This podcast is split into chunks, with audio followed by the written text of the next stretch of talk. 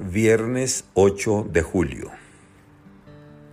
Evangelio según San Mateo.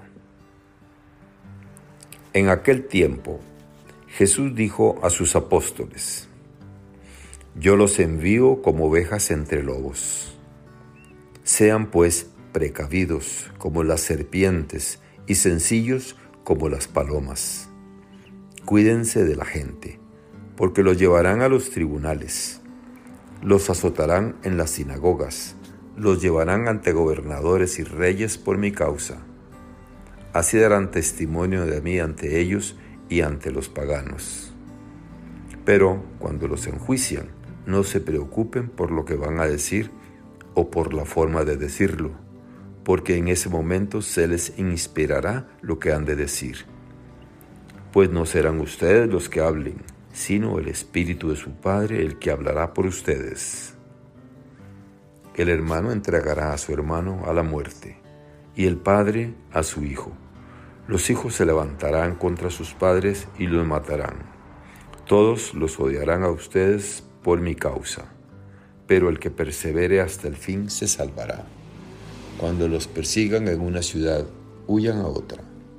Yo les aseguro que no alcanzarán a recorrer todas las ciudades de Israel antes de que venga el Hijo del Hombre. Palabra del Señor.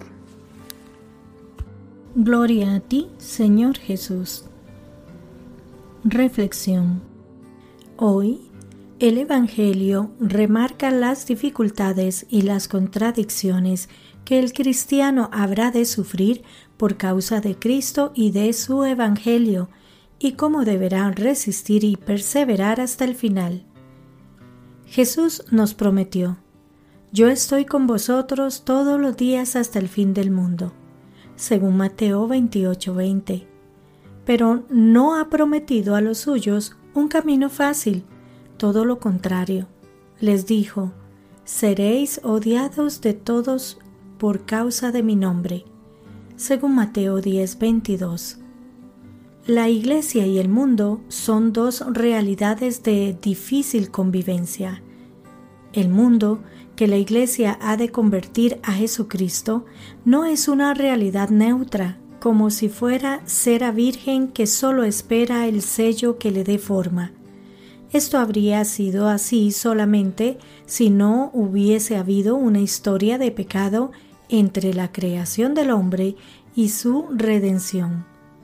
El mundo, como estructura apartada de Dios, obedece a otro Señor que el Evangelio de San Juan denomina como el Señor de este mundo, el enemigo del alma, al cual el cristiano ha hecho juramento en el día de su bautismo de desobediencia, de plantarle cara para pertenecer solo al Señor y a la Madre Iglesia que le ha engendrado en Jesucristo pero el bautizado continúa viviendo en este mundo y no en otro. No renuncia a la ciudadanía de este mundo, ni le niega su honesta aportación para sostenerlo y para mejorarlo.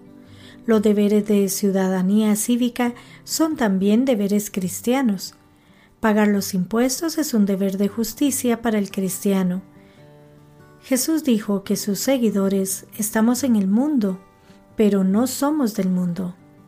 No pertenecemos al mundo incondicionalmente, solo pertenecemos del todo a Jesucristo y a la Iglesia, verdadera patria espiritual que está aquí en la tierra y que traspasa la barrera del espacio y del tiempo para desembarcarnos en la patria definitiva del cielo. Esta doble ciudadanía choca indefectiblemente con las fuerzas del pecado y del dominio que mueven los mecanismos mundanos. Repasando la historia de la Iglesia, Newman decía que la persecución es la marca de la Iglesia y quizá la más duradera de todas. Nos dice el Papa Francisco, Jesús nos dice, yo os mando como ovejas en medio de lobos. El cristiano, más bien, deberá ser prudente, a veces incluso astuto. Estas son las virtudes aceptadas por la lógica evangélica. pero la violencia nunca. Que Dios les bendiga y les proteja.